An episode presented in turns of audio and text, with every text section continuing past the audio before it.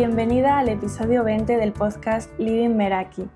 Ya estoy de vuelta por aquí después de este parón de verano y bueno, no sé si técnicamente esto es una nueva temporada o una vuelta, pero lo cierto es que este verano ha venido marcado por muchas ideas que quiero volcar en los próximos episodios.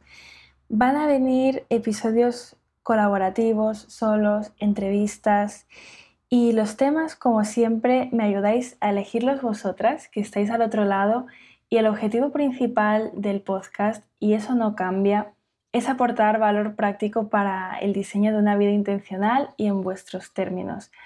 Así que aprovecho para agradeceros también por participar en esas dinámicas que voy lanzando en Instagram y en sugerirme ideas de episodios porque me baso en ellas a la hora de crear contenido para que os pueda inspirar y servir. En este episodio quiero hablar de hábitos base, ya estén dentro de una rutina o no, que han supuesto un antes y un después en mi vida. En otros episodios hablaré más en concreto de las rutinas. Ya sabéis que experimentar es una de mis partes clave de este proceso y que no me gusta implementar hábitos sin cuestionarme antes para qué. Y que no todo, no todo nos funciona a todos por igual. Para mí, seguir estos hábitos es como una brújula que me da estructura, me ayuda a sistematizar aquello que es importante para mí, son mis aliados, me sienta bien su práctica, me ayudan a mantenerme con energía y sobre todo enfocada, enfocada en lo que quiero. Y hay algunos hábitos que sé que si fallo con ellos no me estoy haciendo bien y esto se refleja también en el resto de mi día. Por eso digo que son mis aliados, porque he encontrado ese punto de equilibrio y el beneficio en ellos y no los veo como una obligación, sino todo lo contrario. De hecho, creo que esa parte es, es importante. Hay hábitos y, y rutinas que son diarias y otros que tienen otra periodicidad y es cierto que a veces nos quedamos atrapadas en hábitos diarios que, son inconscientes, involuntarios, que no nos apoyan en nuestro bienestar, en el estilo de vida que queremos y que están ahí como impidiéndonos el paso. Por eso creo que es importante ir revisando de vez en cuando la manera en la que vamos pasando nuestros días y parar un momento a reflexionar sobre esa estructura en la que nos apoyamos porque solo poniendo conciencia sobre ello vamos a poder tomar decisiones sobre si continuar como estamos o experimentar con otras prácticas para ver qué nos funciona y qué no. Hablo mucho de ser intencional y es que si hacemos de cada decisión que tomamos, cada acción que emprendemos una intención, estamos creando significado en nuestra vida.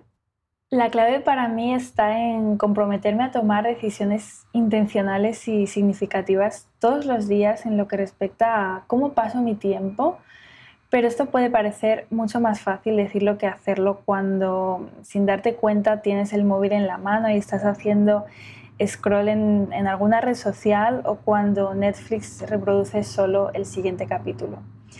Uno de estos días, eh, la vuelta de mis vacaciones, estuve escribiendo sobre estos hábitos muy sencillos y que me ayudan a mantenerme enfocada y quiero compartirlos por si os pueden ser útiles. El primer hábito es madrugar y es que solemos asociar levantarnos temprano con obligaciones y esto hace que a veces lo percibamos negativamente cuando en realidad puedes madrugar para crear un momento para ti que sea tu favorito del día. Y digo madrugar como puedo decir levantarme a la hora que me propongo, ya sean las 5, las 7, las 9. Para cada persona el concepto de madrugar es diferente dependiendo de su estilo de vida. En la guía Tu mañana en tus términos, que la voy a dejar en las notas del episodio, hablo de algunas estrategias para no quedarnos tiempo de más en la cama ni estar aplazando la alarma continuamente. Pero quiero añadir otra aquí y es la que me está funcionando a mí ahora mismo desde la vuelta de las vacaciones. Es algo que dice Robin Sharma en su libro del Club de las 5 de la mañana, que además eh, he estado releyendo estos días y a mí me empezó a funcionar desde el primer momento y no hay misterio y es tan pronto suena la alarma, la apagas y te pones en pie. No le das tiempo a tu cerebro a pensar excusas, a fantasear con la posibilidad de quedarte 10 minutos más Simplemente te pones en pie y empiezas el día.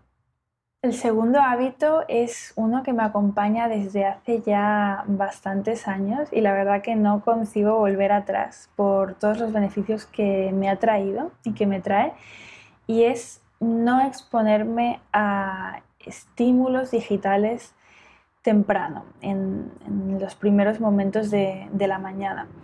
Yo todas las noches apago el, el, wifi, los datos del móvil. No lo hago justo antes de dormir, sino unas horas antes. En el episodio anterior hablo de esto. Y no lo enciendo nada más despertarme. Sé que es un hábito muy común, yo lo tenía y el, el hecho de necesitar saber qué ha pasado durante esas horas desconectada y dejar entrar todas las notificaciones pendientes, hacer scroll, en, redes sociales, ver el correo, ver noticias. Y esto se traduce en empezar el día con más estrés y dedicando un valioso inicio del día en ver lo que están haciendo otras personas o, o qué quieren de nosotras. El tercer hábito es acostarme pronto o lo que es lo mismo a la hora que me propongo, al igual que en el caso de madrugar. Para mí son claves esos hábitos que, mantengo alrededor del final del día y de empezar mis mañanas, pero es cierto que a veces nos terminamos acostando, por ejemplo, una hora más tarde de la que nos proponemos por diferentes razones, ya sea que el trabajo que se, está alargando, tareas pendientes, preparar la cena, y esto pues produce un efecto cascada de actividades o bien, bueno, quedarse enganchado viendo Netflix hasta que entra el sueño. Y a mí lo que me ha funcionado aquí es escribir en un lugar visible la hora a la que quiero estar en la cama y adelantar las actividades que voy a hacer antes. O sea, saber lo que dura mi rutina de noche, ser realista con mis horarios y para asegurarme de hacer lo posible. Por ejemplo, si me quiero acostar a las 10, sé que a las 9 no voy a ponerme a preparar la cena. O sea, para mí la clave es ir desde esa hora que, que he escrito, que he marcado, hacia atrás, moviendo en el calendario lo que necesite para cumplir con esa meta porque el descanso es muy importante y si yo valoro madrugar, tengo que tener en cuenta también esa hora a la que me voy a, descansar. El cuarto hábito es mi sesión de planificación semanal. Eso es mi brújula durante la semana. Si en este momento es fácil que, me sienta perdida después en, el transcurso de la semana, yo cada domingo escribo sobre mis prioridades, compromisos, tareas, cosas que quiero hacer.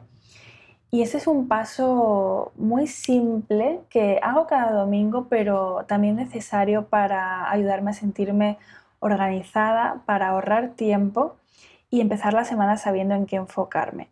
Y esto está relacionado con el quinto hábito, que es el calendar blocking o time blocking. Eh, mi agenda es mi, calendario y utilizo este sistema para, mm, para, dividir el día en bloques de tiempo. ¿no? Cada bloque pues, está dedicado a, a, realizar una tarea específica, es muy visual y bueno, dependiendo del tipo de actividad lo, lo categorizo por colores. Me ayuda también a saber exactamente el tiempo que tengo disponible y que quiero destinar a cada tarea, a diferencia de, una lista. Eh, en una lista es más fácil caer en el hecho de añadir más cosas de las que caben en un día. Y al distribuirlo en, en un calendario, pues veo exactamente para qué hay tiempo y para qué no. Y eso sobre todo me ayuda a priorizar.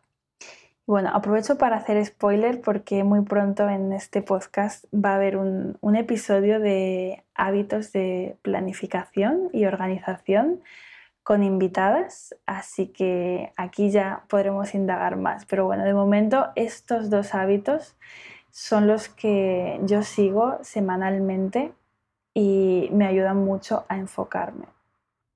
El sexto hábito tiene que ver con el autocuidado, el autoconocimiento, con estar contigo misma y es esa cita con el artista de la que habla Julia Cameron en su libro. Ella dice que, estas citas tienen que cumplir dos premisas, que son hacerlas tú contigo misma y que sea algo que te guste o te motive. O sea, no pensar en hacer algo productivo, que luego lo va a ser porque te va a beneficiar a nivel de creatividad, autoconocimiento, pero que sea tu momento de hacer algo diferente por placer, porque te apetece, ¿no? O sea, de hecho aquí pueden entrar esos hobbies que quieres explorar, salidas a, lugares como parques, museos o ese tipo de actividades que igual mm, no sueles encontrar o hacer tiempo para ellas.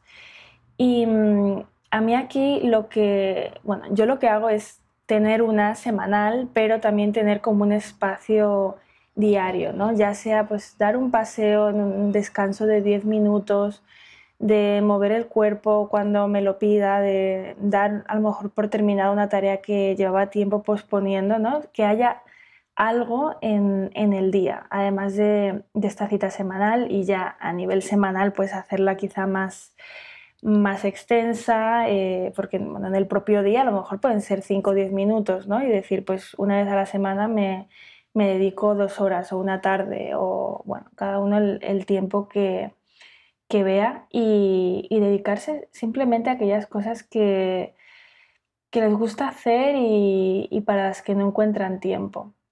El séptimo hábito es comprometerme conmigo misma y esto como hábito significa no decepcionarme en mis propias promesas, es decir, respetar mi tiempo personal, mi tiempo de trabajo, mis rutinas.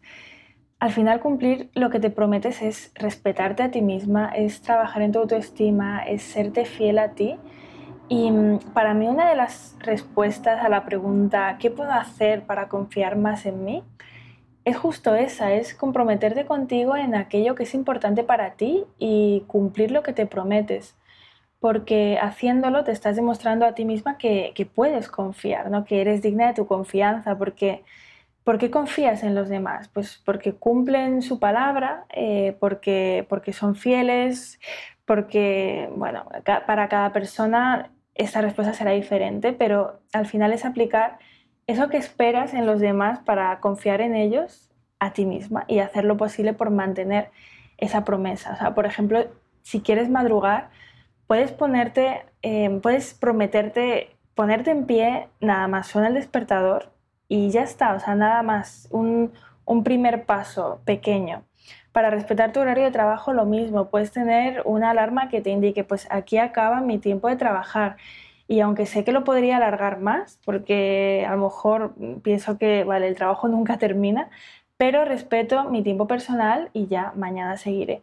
O sea, pequeñas promesas que a veces requieren grandes esfuerzos para, para irnos entrenando a nosotras mismas y cumplirlas, pero que sabes que las estás haciendo por tu propio bienestar y con el tiempo mm, ir viendo que, puedes confiar en ti y, proponerte retos más grandes y hacerte nuevas promesas. El octavo hábito es la relación con el móvil, con la tecnología, es revisar a qué me estoy exponiendo diariamente. ¿no? O sea, yo de vez en cuando hago limpieza en redes sociales, en Instagram, y de hecho, pues aquí puedes ver el tiempo de media diario que, estás invirtiendo en, esta red social y ponerte un recordatorio para que te avise cuando lo pases, ¿no? Y esto sirve para ser conscientes del tiempo que pasamos a diario y cada semana en una red social. Y ya con ese dato delante, elegir si es lo que queremos o no igual con las cuentas a las que sigues y que ves todos los días. O sea, no son pocas veces las que he escuchado que, de personas que siguen cuentas que les suscitan pues envidia, sentimientos negativos. Y si pasamos, por ejemplo, una hora al día o dos en Instagram, haz cuentas también de, de lo que estás dejando entrar en tu mente y, y, cuánto te expones a ello, ¿no? A lo mejor tomas la decisión de que, de que te gustaría recortar el tiempo que inviertes y dedicarlo a, otras cosas, ¿no? También luego está el, famoso FOMO, ¿no? El, miedo a perderse algo que, nos hace estar cada pocos minutos viendo si hay alguna actualización o, o saltar ante las notificaciones, ¿no? Y eso pues también nos puede afectar a la, a la concentración y, al foco y, mantenernos dispersas durante el día. Yo te recomiendo aquí seguir a personas que, que te inspiren y que realmente su, contenido te, te, aporte valor y si sigues cuentas que, te provocan sentimientos negativos, comparación y demás, preguntarte hasta qué punto ¿no? Eh, te, beneficia estar expuesta a, a esas publicaciones. El noveno hábito es apuntar todo lo que voy gastando en notas. Esto es un hábito financiero que llevo con él pues, unos cuantos años, además de hacer una revisión mensual de, de los gastos por categoría. Es verdad que hay muchas aplicaciones que te ayudan a, categorizar los gastos, pero para mí el hecho de, escribirlo, o sea, cada vez que, gasto algo es, simbólico, ¿no? Me hace como ser más consciente y la verdad es que puede ayudarte a no comprar algo que realmente no necesitas o, por impulso simplemente por el hecho de no tener que apuntarlo después. O sea, a lo mejor estás tomando un café diario. Mm, que vale 1,50, pero el hecho de descubrir y después ver plasmado en un documento que gastas 45 euros al mes en café, a lo mejor te hace tomar una decisión diferente o hacer otro tipo de inversión con, ese dinero, ¿no? O a lo mejor no, pero la idea aquí es ser consciente de ello, de dónde está yendo nuestro dinero cada mes por categorías. El hábito número 10 es decir que no. Y es que cuando tengo claras mis prioridades, sé qué compromisos tienen cabida en mi agenda y cuáles no. Es cierto que si no tienes claro hacia dónde vas y qué es importante para ti, se hace más difícil decir que no y acabamos cediendo más, porque sentimos que al final del día no estamos perdiendo tanto. Pero si tienes una meta que requiere de tu foco y atención, de pronto empiezas a valorar más tu propio tiempo, tu energía y te vuelves más selectiva con la manera en la que eliges pasarlo. Los límites puedes ponerlos contigo misma o con los demás y cuando se trata de los demás date cuenta de que no puedes agradar a todo el mundo diciendo que sí cuando es un no para ti. Y si lo haces, esto va a impactar en la manera de percibirte a ti misma y, y a proteger tu propio tiempo y tu energía. Y bueno, de este tema hablo en el episodio 8 del podcast. El siguiente hábito tiene que ver con el movimiento, con el ejercicio. Yo recientemente he empezado a incorporar el ejercicio de forma diaria o al menos seis días a la semana y aquí la clave, además de encontrar eh, qué tipo de ejercicios me gustan y van conmigo, porque bueno, a mí lo que me pasaba era esa fatiga de decisión sobre qué ejercicio hacer y elegirlo, ¿no? que a veces era más complicado que elegir película para ver. Y para reducir esa fatiga de decisión, lo que hice fue bloquear una hora en mi calendario, abrir Notion, que bueno, es, la aplicación con la que organizo todo, y, y crear una hoja para mi rutina de ejercicio. Entonces busqué en YouTube diferentes vídeos de ejercicios variados que me gusta hacer, porque ahora estoy haciendo ejercicio en casa. Y de esta manera, pues así evitar que la fatiga de decisión sabotee mi propósito de hacer ejercicio. Los clasifiqué por tipo de, ejercicio, duración, material que pudiera necesitar, ya sea bueno, esterilla, bandas elásticas, pesos, lo que sea.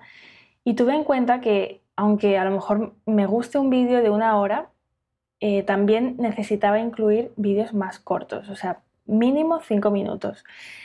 ¿Para qué? Para tener flexibilidad, porque a lo mejor un día hay un imprevisto y en lugar de decir, como no tengo la hora entera, no voy a hacer nada, pues tengo ese recurso de los cinco minutos y así no hay excusas. Entonces, eh, creo mi bloque de tiempo diario en, en, el calendario cuando lo quiero hacer y cuando llega ese momento abro una opción y elijo qué hacer ese día. Y aquí, si no lo hago, si no hago ejercicio, eh, es porque no quiero y lo acepto, pero no me engaño a mí misma. Y desde que utilizo esta técnica, la verdad que lo estoy cumpliendo, lo estoy notando en mi energía también y ya os digo que es un truco que a mí a nivel personal me ha funcionado y por eso lo comparto, pero igual para vosotras no tiene magia, así que ahí lo dejo. Y el último es tener un hábito de transición para el final de la jornada de trabajo, especialmente si trabajamos en casa En mi caso, este hábito está siendo el ejercicio físico. Han habido momentos en los que prefería hacerlo por la mañana, pero ahora lo estoy dejando para la tarde, ya sea ejercicio en casa o una caminata larga pasando por algún parque o alguna zona verde. Hace unos meses he tenido otros hábitos como estar un rato en el balcón o ver un vídeo en YouTube, pero ahora mi hábito de transición es el ejercicio. Y mm, estos son los hábitos que me ayudan a mí y quería compartiros hoy. Y como decía al principio, no son los únicos, hay bastantes más, pero no quería entrar en, rutinas en este episodio, sino en pequeñas acciones, hábitos intencionales que puestos en práctica dan grandes resultados. Y bueno, entrando en la parte práctica del final del episodio, Hoy te quiero proponer revisar en tu vida en qué área necesitas ser más intencional, porque ahora mismo estés actuando más por inercia y ver qué hábito puede encajarte aquí. Ejemplo, si te sientes dispersa con facilidad o muy dependiente del móvil, igual quieres implementar un hábito que tenga que ver con poner un límite en el tiempo que pasas en redes sociales, con desactivar notificaciones, con poner el móvil en modo avión en determinados momentos. O si te sientes muy cansada durante el día por no respetar tu sueño, igual quieres proponerte ir antes a dormir, a una hora en concreto que tú elijas. Te propongo revisar a fondo estas áreas y elegir un hábito, solo uno, para hacerte la promesa a ti misma de cumplirlo durante el periodo de tiempo que tú elijas, un mes, tres meses, en la medida que sea importante para ti, que si lo eliges entiendo que lo es y que querrás seguir llevándolo a cabo.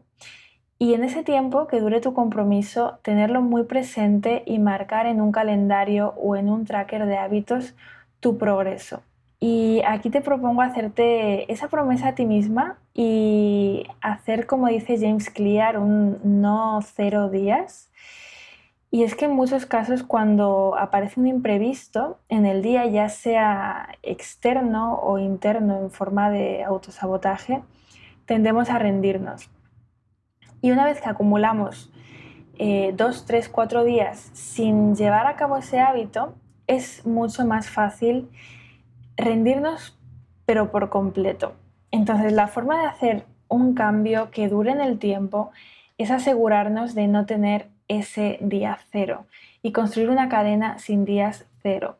Y recordando que poco progreso es mejor que ningún progreso, sin importar lo pequeño o insignificante que pueda parecer, porque ya el hecho de invertir un minuto, cinco minutos como mínimo, nos recuerda que tenemos un compromiso y nos mantiene en él.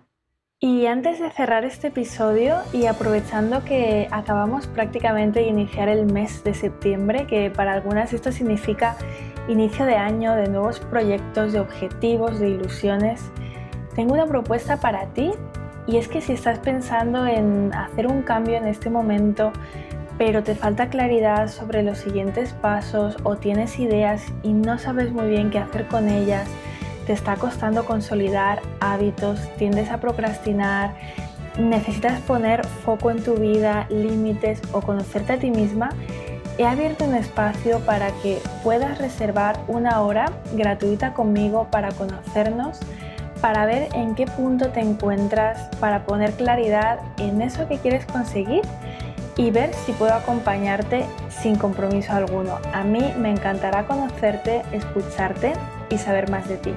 Voy a dejar el link en las notas del episodio y nada más, me puedes encontrar en Instagram en lady.meraki y si te ha gustado el episodio y crees que le puede ayudar o servir a alguien, te animo a compartirlo. Gracias por estar y nos escuchamos en un nuevo episodio.